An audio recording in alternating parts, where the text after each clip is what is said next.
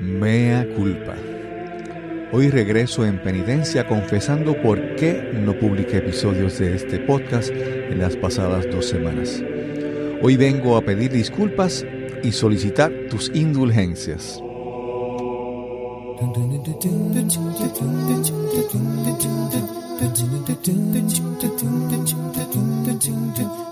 Saludos, bienvenidos a Nos cambiaron los muñequitos. Hoy tenemos un episodio, ¿cómo diría? Eh, de reinicio. Por las pasadas dos semanas no publiqué como habitualmente hacía un episodio cada semana. Y el propósito principal de este, de este episodio es reconectar con todos ustedes, contigo que me escuchas. Eh, primero, pedirte las disculpas por estar estas dos semanas sin publicar material. Eh, hubo unas complicaciones de salud en, en mi círculo familiar que me quitó mucho tiempo, mucha concentración. Además de eso, tuve, tuve una participación en, una competencia de oratoria en, en la isla de Bonaire. Una competencia para Toastmasters.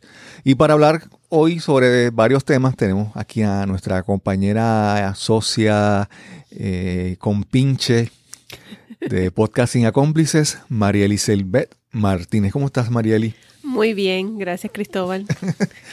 Tenemos muchas cosas de qué hablar porque, aunque en, este, en estos días, en estas pasadas semanas, no hubo episodios de Nos cambiaron los muñequitos, pero han ocurrido muchas cosas. Como les mencioné primero, Estuve, estuve en esta competencia en Bonaire, una competencia del Distrito 81 del Caribe de Toastmasters International. Esta este organización, este distrito cubre, las islas de, de, Gran Caimán, Jamaica, Haití, todas las islas pequeñas, Antillas Menores, Aruba, Curazao, San Martín. Antigua. Hasta Trinidad Tobago y creo que hasta Guyana, creo. Y fue una, una verdadera experiencia. Marieli anteriormente había tenido también esta, esta oportunidad de participar, de, de competir en una de estas competencias. ¿Cómo fue tu experiencia, eh, Marieli? Maravillosa. En mi caso fue en el 2016, si no me equivoco. Y, ¿qué te digo? ¿Fue en Haití? La mía fue en Jamaica. Jamaica, ok. La mía fue en Jamaica. En mi caso, tuve la oportunidad de competir en la categoría de discurso improvisado, o lo que en Toastmasters se conoce como Table Topics, en español, tópicos de mesa, donde nos hacen una pregunta, una frase, una aseveración, y entonces tú tienes que desarrollar un discurso de una extensión de entre uno a dos minutos y tienes hasta 30 segundos de gracia para completar una vez pasen esos dos minutos. De, pensarlo nada más ya estoy nervioso. Exactamente. Porque una complicación es, es que uno puede, nuestro idioma principal, nuestro idioma nativo es el castellano, el español, y podemos hablar inglés. Y una cosa es hablar inglés para que alguien te entienda. Otra cosa es hablarle a otra persona en inglés para inspirarlo, para convencerlo, para motivarlo. Y, esto es lo que buscamos con estos discursos, ¿verdad? Impactar a la audiencia de esa manera. Que no es simplemente que te entiendan, no es que te entiendan y los puedas mover, los puedas conmover, los puedas convencer, les puedas hacer sentir lo que tú deseas que ellos sientan. Sí, fue una experiencia definitivamente maravillosa y de mucho crecimiento. Hubo muchos desafíos en aquel momento. Yo era muy nueva. Yo apenas estaba empezando en Toastmasters y era muy poco lo que había participado en tópicos de mesa. Cuando yo digo que tuve suerte, en cierta medida, porque cuando participé en las competencias a nivel local, a nivel del club y luego a nivel del área, ¿verdad? De, de aquí de Puerto Rico, de los clubes, pues tuve suerte de que me tocaron unas preguntas que se me hicieron muy fáciles de contestar. Entonces, una vez yo gano y entiendo que en dos semanas tengo que estar en Haití, entonces empezó una nueva dinámica en la que te, tuve que entrenar para, para estar preparada. Y entonces hice un tour, hice un recorrido por todos los clubes que hay en Puerto Rico, los clubes abiertos, para participar en sus reuniones en esa sección de tópicos de mesa y practicar hacerlo en inglés. Exacto. Es que, es que tienes que desarrollar una agilidad de tú, primero porque es un discurso improvisado, te hacen una pregunta o una, una idea y tú tienes que responder, pero también la agilidad de pensarlo, proyectarlo en inglés. Sí, eh, eh, organizar tus ideas, que sea un pensamiento o un mensaje coherente de principio a fin. Y de nuevo, y que tengas la habilidad de conectar con esa audiencia, que es un público, ya cuando tú llegas a Jamaica, y el público del Caribe, pues es un público bien distinto. Sí, yo creo que algo de lo que uno puede convencerse, que yo me pude convencer en esta competencia que yo participé, yo participé en discurso, lo que se conoce como discurso internacional. Es un discurso que yo preparo y lo voy practicando, memorizándolo, aprendiéndolo, hasta que lo presento allí. O sea que tengo esa, esa facilidad de que estoy repitiendo, practicando un mismo material, contrario a tu, presentación, que era un discurso improvisado, que es mucho más difícil.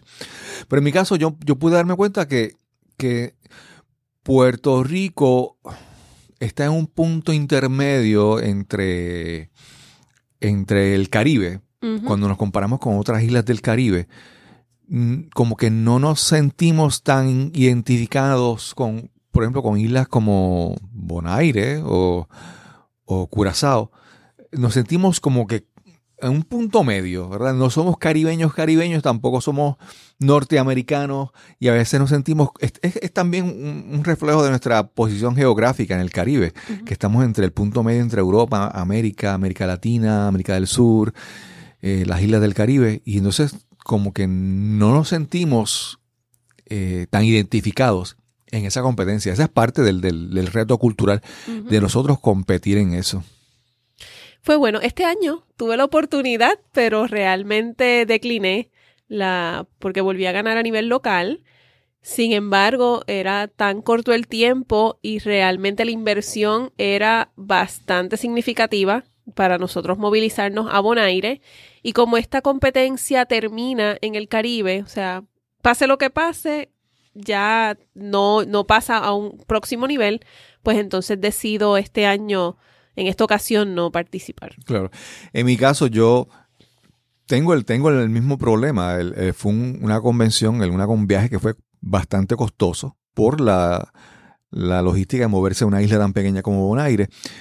Pero en mi caso, como la competencia internacional termina más, tú no puedes seguir progresando hasta llegar a la competencia mundial, el campeonato mundial de, oratoria, de hablar en público, de Toastmasters.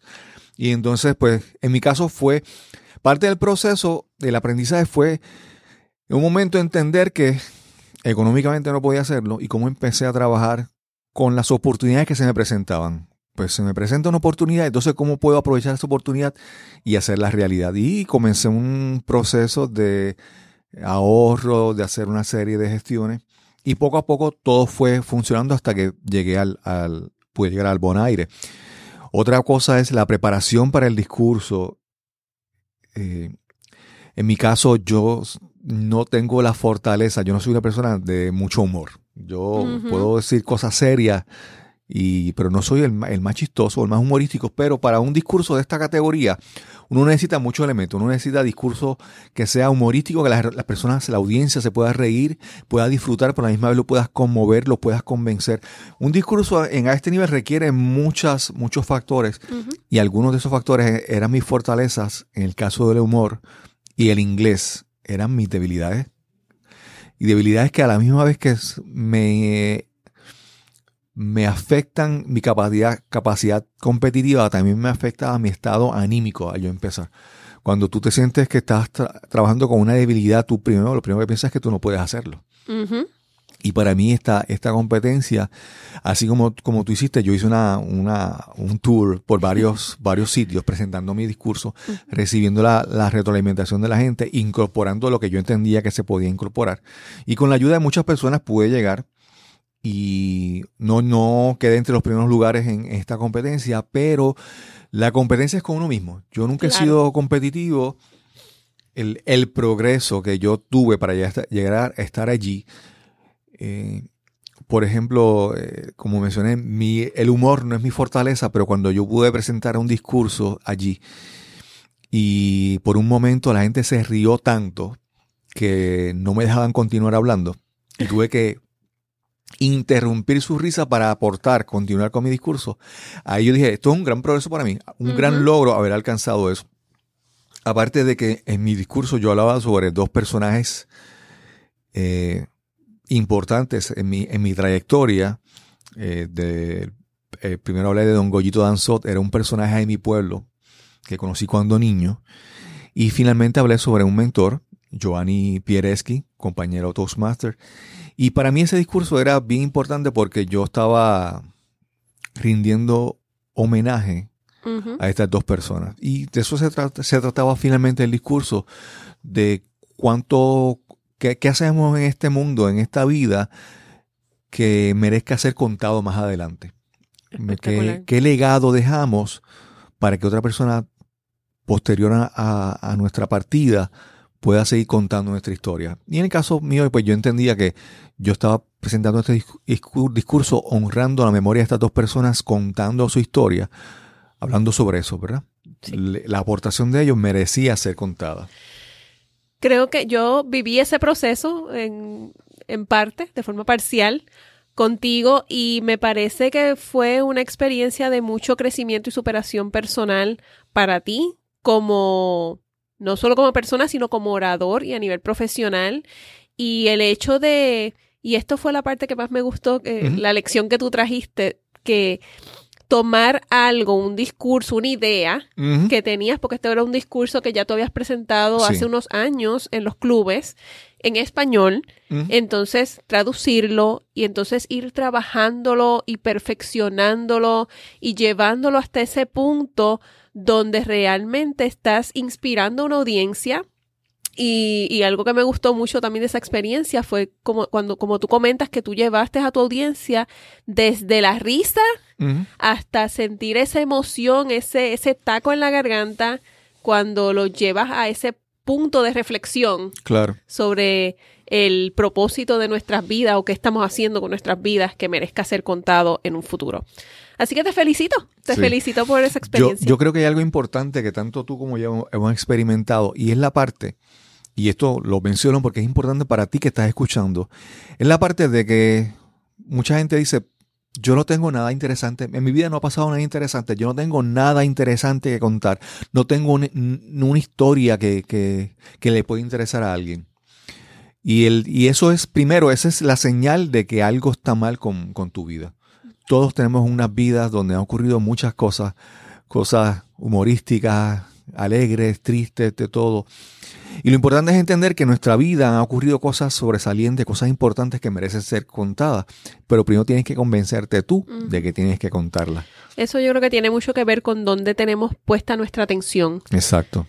Y mm, a lo mejor, pues, en ese, en ese pesimismo o, conformismo, no sé, ¿verdad? Es una actitud, es un estado mental donde, pues, ponemos nuestra atención tal vez en lo que no funciona o en lo que no está pasando en vez de mirar todas esas experiencias o todas esas personas que han tocado nuestra vida, porque lo más interesante de este discurso es que no, no necesariamente se trataba de ti, sino de personas que, que tocaron tu vida de una manera que te llevaron a, a, aprender o a identificar cuán importante era dejar un legado. Sí. Y de, eso se trata, nos cambiaron los muñequitos, es encontrar las historias en, todas las personas, las historias que merecen ser compartidas. Porque siempre cuando tú compartes alguna experiencia que tú viviste, alguna mala experiencia o buena experiencia, tú aprendiste una lección de esa, de esa experiencia y puedes, al tú compartir la experiencia, compartir tu historia, alguien obtiene eso. Tal vez no es, no es para que tú eh, 3.000 personas escuchen tu discurso y sientan, ¿verdad? Aprendan el mensaje, pero que por lo menos una o dos personas te escuchen y aprendan de lo que tú viviste, eso es suficiente, ¿verdad? Así es. Sí. Y hablando, cambiando un poco el tema también, luego de esa competencia se lanzó finalmente el, el podcast que tanto llevamos esperando, el podcast de Pod Queens Latinas que esa es la nueva aventura de que está al frente Mariel y Silvet Martínez presentando su proyecto, pero hay muchas personas que están ahí detrás empujándola. Mucha gente que está eh, que hemos apoyado su, su trabajo eh, en la parte técnica, en la parte conceptual, también las personas que, que están participando como invitados, que todos están aportando a esa nueva aventura. Cuéntanos un poco sobre eso, ¿qué es Pod Queens Latinas? Pues Pod Queens Latinas es un espacio donde me reúno semanalmente para conversar sobre podcasting. Y entonces en este programa yo comparto estrategias, herramientas, comparto historias de podcasters que han tenido algún éxito. Porque Pod Queens, son dijiste podcasters, pero pero todos podcasters o solamente Pues mira, va dirigido a la mujer. ¿Y por qué la mujer? Porque nosotros, que llevamos ya algún tiempo ofreciendo nuestros seminarios y mentorías sobre podcasting, cuando nosotros miramos nuestra audiencia, las personas que asisten a estos talleres y seminarios, la gran mayoría, yo te puedo decir que como un, casi un 90% son mujeres. Y entonces son mujeres que muchas son empresarias, muchas son mujeres muy emprendedoras, con grandes ideas y mucho talento pero a nivel tal vez técnico necesitan como una ayuda y, y, a lo mejor tampoco tienen el tiempo, ¿verdad? Para estar todo el tiempo investigando. Entonces yo decidí crear un programa donde yo te proveo todo lo que tú necesitas para inspirarte, para educarte, para apoyarte, para informarte y que tú sepas todo lo que existe en el mundo del podcasting que te pueda ayudar a ti, no solo a llevar tu podcast, sino tus negocios, tus emprendimientos o tu carrera al próximo nivel. Y déjame decirte, la experiencia que hemos tenido en nuestra academia de podcasting, todo, todos los casos que, que, los podcasts que han salido son de féminas, son mujeres, ¿verdad? Así mismo es. Eh, desde Mi Aventura con Susan Gotay, de Esteticista Empresaria con Maggie Martínez, el, el más reciente Dimensión Infinita con Virginia Gómez, Todas, todas son mujeres. Estoy hablando, estoy hablando de los que ya están lanzados.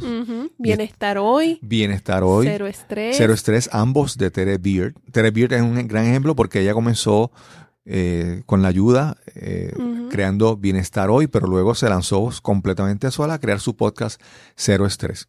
Y todas, todas son féminas. No tenemos, no tenemos un caso de un podcast que sea masculino hasta ahora. Todavía. Todavía, todavía. tenemos, tenemos estudiantes que, han salido del seminario y entonces ellos sí, hay varones, así que, pero estamos esperando, ¿verdad? Que, lancen sus programas finales para entonces nosotros anunciarlo. Exacto. Eh, y hablando de ese, de ese eh, fenómeno de las eh, podcasters femeninas, tuvimos el evento esta semana de el lanzamiento de Dimensión Infinita con Virginia Gómez. Virginia tiene una trayectoria de muchos años en los medios de comunicación, más de 11, 12 años en programas radial, en, una emisora de radio muy reconocida en Puerto Rico. Su programa se llamaba La Hora Mágica. También en televisión pues, local en Puerto Rico y fuera de Puerto Rico. Tiene una trayectoria en los medios de, comunicación extraordinaria. Y finalmente se lanza en esta nueva aventura del podcasting. Eh, yo creo que esa es la ventaja del podcasting, que muchas personas, especialmente las féminas, ¿verdad? Pueden abrazar esta nueva tecnología o esta nueva medio de comunicación por lo efectivo que es. Definitivo, algo que nos, algo que me gustó mucho de trabajar con Virginia, esa trayectoria y es que ella es una productora de contenido disciplinada. o sea, ya ella tiene con experiencia, con mucha experiencia.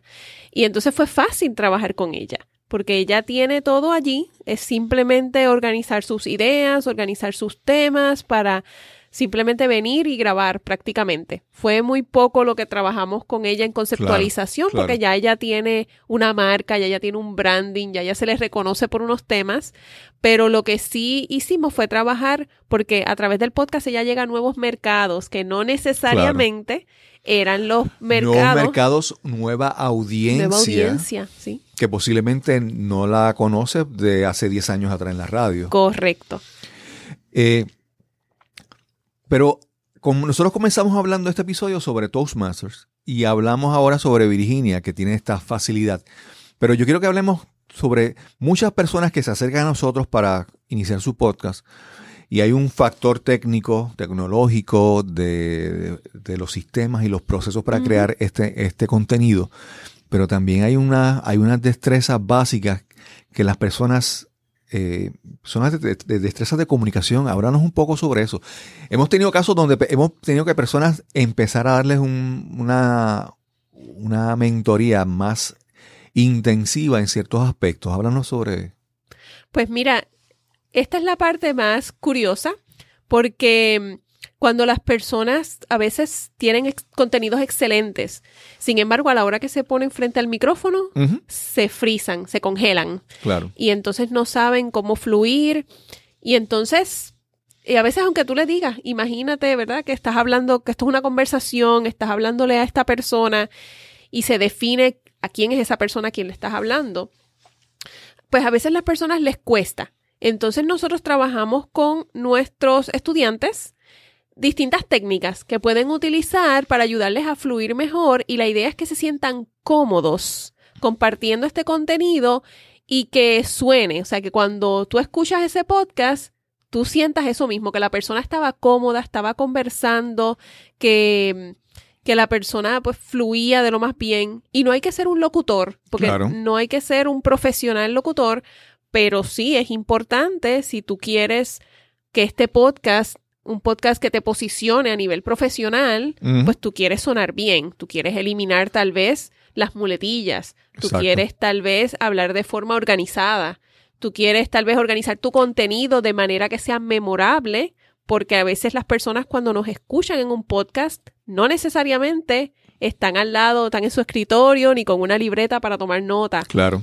Por lo tanto, nosotros tenemos que ser muy responsables a la hora de comunicar la información para que esa, esa persona que te está escuchando pueda seguirte, pueda entenderte con facilidad y pueda, pueda respetarte, ¿no? Como, Claro. como comunicador y facilitador. Así que hay varias cosas que nosotros hacemos, les ponemos música, Sí. nosotros lo... hay veces- personas que hablan bien sentados, hay personas que hablan mejor si están de pie, hay personas que necesitan mover su cuerpo, mover sus manos, usar su lenguaje corporal para facilitar el proceso de la comunicación verbal.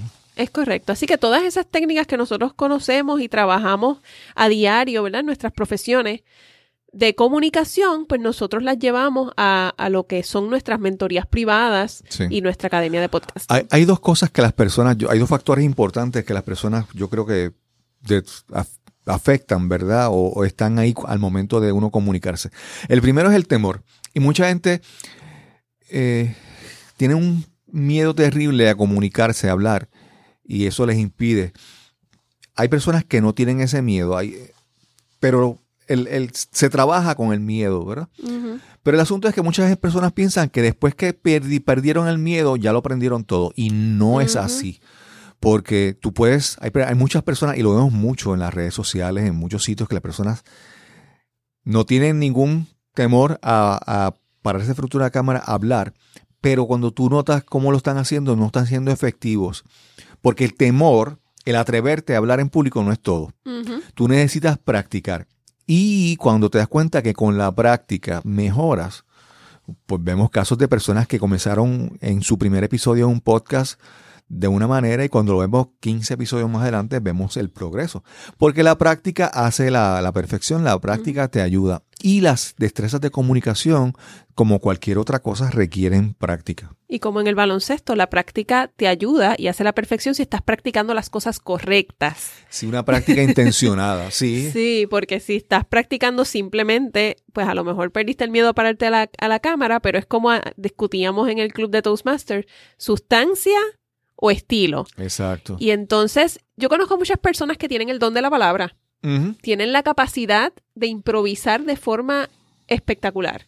Sin embargo, entonces caen en una zona cómoda de que, ay, yo simplemente me paro y fluyo y hablo lo que sea, pero entonces pierden oportunidad de ser estratégicos con ese don tan grande que, que se les ha dado, claro.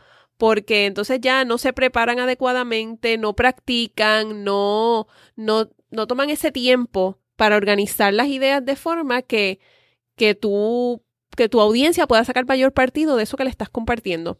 Entonces, hay, hay que tener un poquito de cuidado con eso, Porque, de nuevo, tienen el don de la palabra, pero entonces, si yo me doy cuenta, o sea, yo me siento a escucharlos y yo digo, esto es yo sé cuándo es improvisado y cuándo se preparó la persona. Y he visto la diferencia, ¿verdad? Claro. De cuando la persona viene preparada versus cuando está improvisando. Y entonces a veces ocurre que empiezan a hablar de algo y entonces de repente brincan a otra idea, pues porque no hubo una planificación.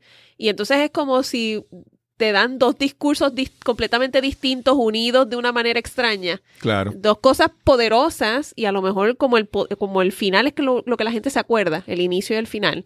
Pues entonces la gente, wow, qué maravilloso, pero, pero uno que lo está mirando con ojos críticos, ¿verdad? Con ojos de vamos a ver exactamente, pues te das cuenta que se perdió una oportunidad.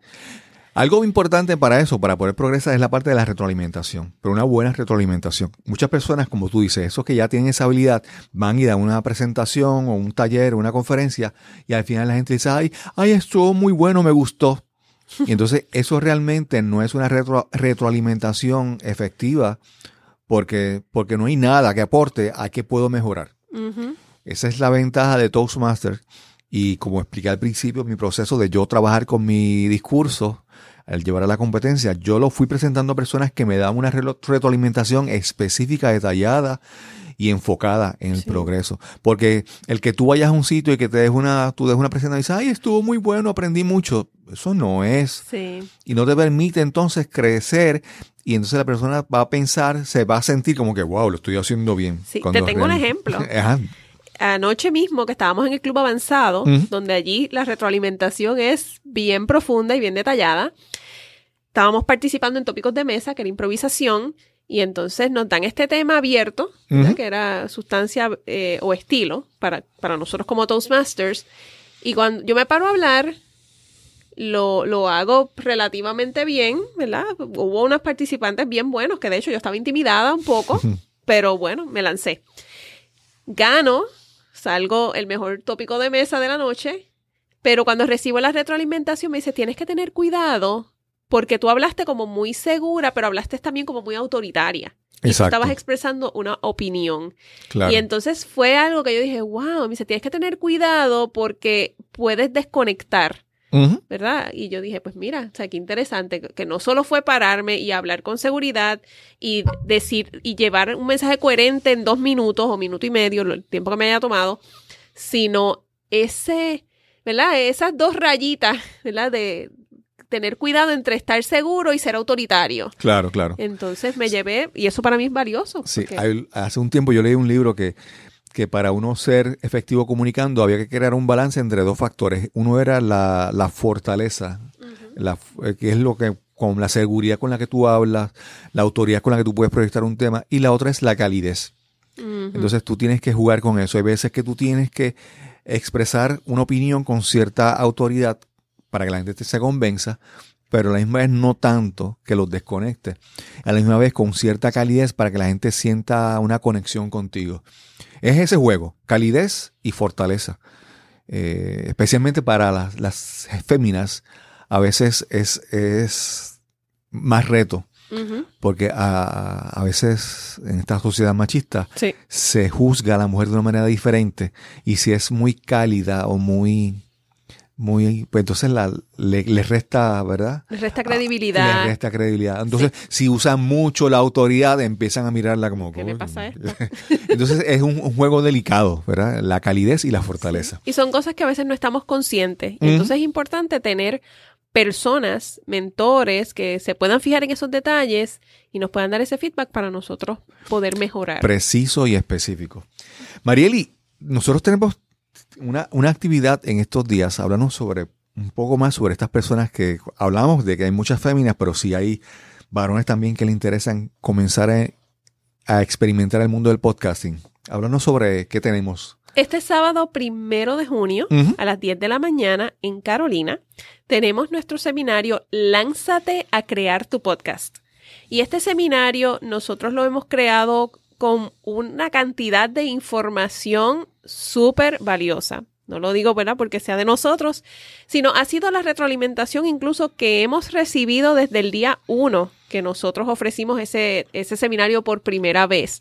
Porque en este seminario nosotros explicamos de la A a la Z todo lo que tienes que saber y tomar en consideración para crear, producir un podcast profesional. Nosotros nos enfocamos mucho en eso, en, en, producir podcasts profesionales y de la mejor calidad posible con los recursos que tú tengas, porque tampoco esto no se trata de ahora de que tienes que invertir grandes cantidades de dinero en construir un estudio con micrófonos carísimos, no, pero de acuerdo a la, a, a la idea que tú tengas, a ese proyecto que tú deseas crear, nosotros te, entonces te vamos a dar todas las alternativas que tú tienes, bajo costo, costo intermedio o costo ya para profesionales, en los que tú puedes ahí encontrar, ¿verdad? Un punto medio para tú desarrollar tu proyecto. Y entonces allí manejamos las cinco etapas que se, que se llevan a cabo cuando tú estás produciendo un podcast. Comenzamos desde la conceptualización y la planificación estratégica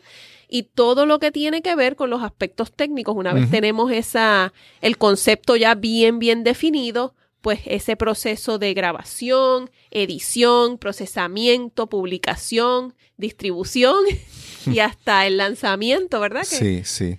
Déjame decirte, ese, ese taller lleva un año, pero no es el mismo taller, ha ido evolucionando y creciendo porque la tecnología y el mercado, el ambiente, el ecosistema del podcasting cambia constantemente. Correcto. Y este, este taller, el, el, el, que, el que lo vio el año pasado, no es el mismo taller, ha ido evolucionando increíblemente.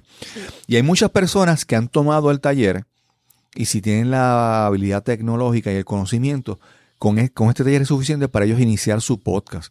Tenemos el caso de Raúl Vázquez, ¿es la Raúl Vázquez, sí. Que él ya se lanzó y creó un podcast que suena muy bien, muy profesional, en, en, el área de coaching, que es su especialidad.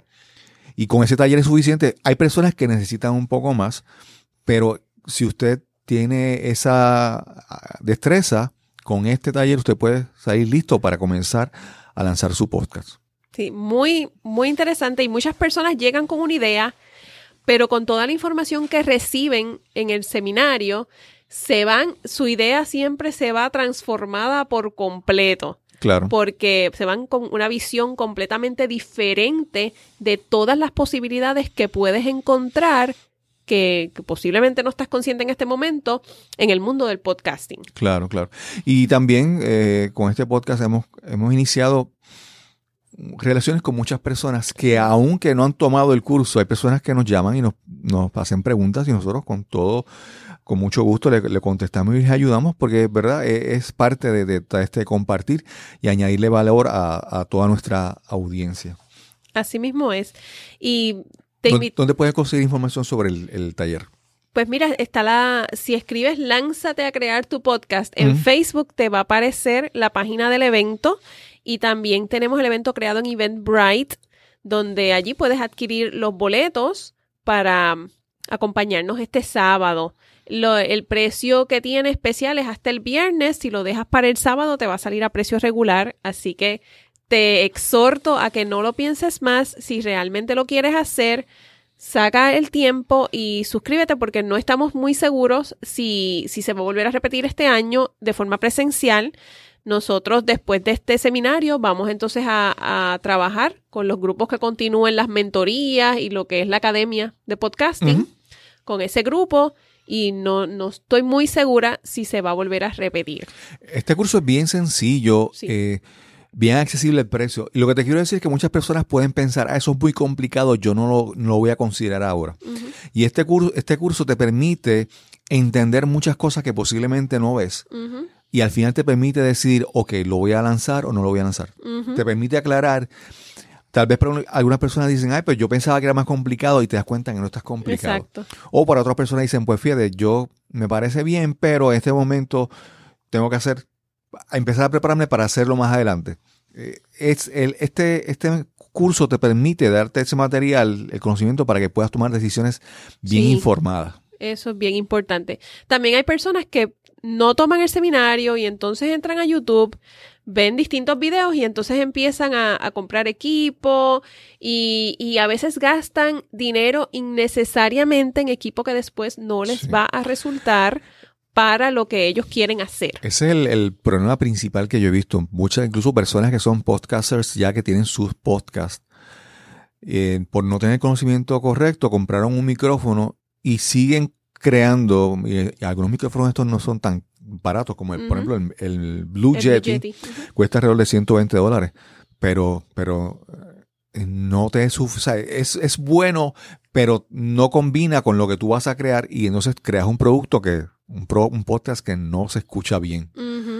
Te vas a un sitio público y grabas con ese micrófono y realmente queda un material que no se puede disfrutar. O como el caso que estábamos conversando de estas mujeres que tienen una grabadora Zoom, que es una grabadora excelentísima, pero entonces lo que hacen es que no tienen micrófono y se encierran en el carro Sí. a grabar directo en la Zoom y entonces se escucha terrible. Y entonces, ¿qué sucede? Fíjate, fíjate la importancia. Es cierto que el contenido es lo más importante. Sin embargo, este podcast tiene una buena audiencia y pudiera estar en cadenas importantes de podcasting. Exacto. Entonces el podcast ha sido rechazado porque la calidad del audio no es consistente con lo que representa los podcasts que están en esa cadena. Exacto. Entonces pierdes, ¿ves? Y entonces por eso es importante tú tener por lo menos el conocimiento para que tú puedas tomar las decisiones y determinar qué quiero hacer y cómo lo voy a hacer y, y que después no tengas esos incidentes en el futuro. Sí.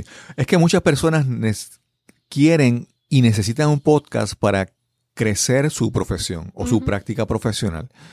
Y entonces tú te quieres proyectar como un profesional, como una persona capacitada, como un experto en un tema. Pero cuando presentas un podcast que luce mal preparado, es como cuando tú preparas un resumen. Si preparas un resumen eh, flojo, débil, eso te resta. Claro. Tú puedes tener toda la experiencia del mundo y todo el conocimiento, pero si tu, tu carta de presentación, ¿verdad? Tu, que es tu resumen, no está bien preparado, pues no te va a ayudar. Asimismo, el podcast, cuando tú presentas un podcast de calidad, la persona va a decir, wow, esta persona tiene atención, cuidado con los detalles y eso refleja mucho de su práctica profesional. Así que ya sabes, sábado primero de junio, 10 de la mañana en Carolina, y puedes conseguir boletos en Eventbrite. Y el evento se llama Lánzate a crear tu podcast. ¿Y dónde te pueden conseguir para Pod Queens Latinas? Pues Podqueens Latinas tiene su página también en internet. Se escribe pod como de podcasting, P-O-D, y queens de reinas latinas, Podqueens Latinas. Y el podcast está disponible ya en iTunes, en YouTube, está también en Spotify, lo tenemos también en Google Podcasts, estamos en, YouTube. iVoox. No sé si lo mencionaste. Y lo puedes escuchar desde Facebook, donde yo siempre estoy compartiendo los enlaces, que ahí pues se escucha directo desde Lipsync. Puedes hacer la búsqueda también en Google Search y puedes buscar Pod Queens Latinas y te van a salir muchísimos enlaces desde donde puedes escuchar el podcast. Claro. Y finalmente quiero dejarles con esta invitación a que por favor me escriban. Puedes escribirme a info arroba cristobalcolón.net. Puedes escribirme ahí directamente info arroba cristobalcolón.net. Y ahí me puedes dejar tus comentarios, me puedes dar tus observaciones, tus críticas, algún tema que quisieras escuchar en el, en el podcast, algún invitado que piensas que sería interesante que conversáramos con él. Escríbenos para entonces tomar en cuenta tu opinión y llevarle a ti y a toda la audiencia lo que desean o lo que necesitan escuchar. Y sin más que añadir, nos encontraremos entonces en el próximo episodio de Nos cambiaron los muñequitos. Hasta la próxima. Hasta la próxima. Muchas gracias, Cristóbal. Nos vemos.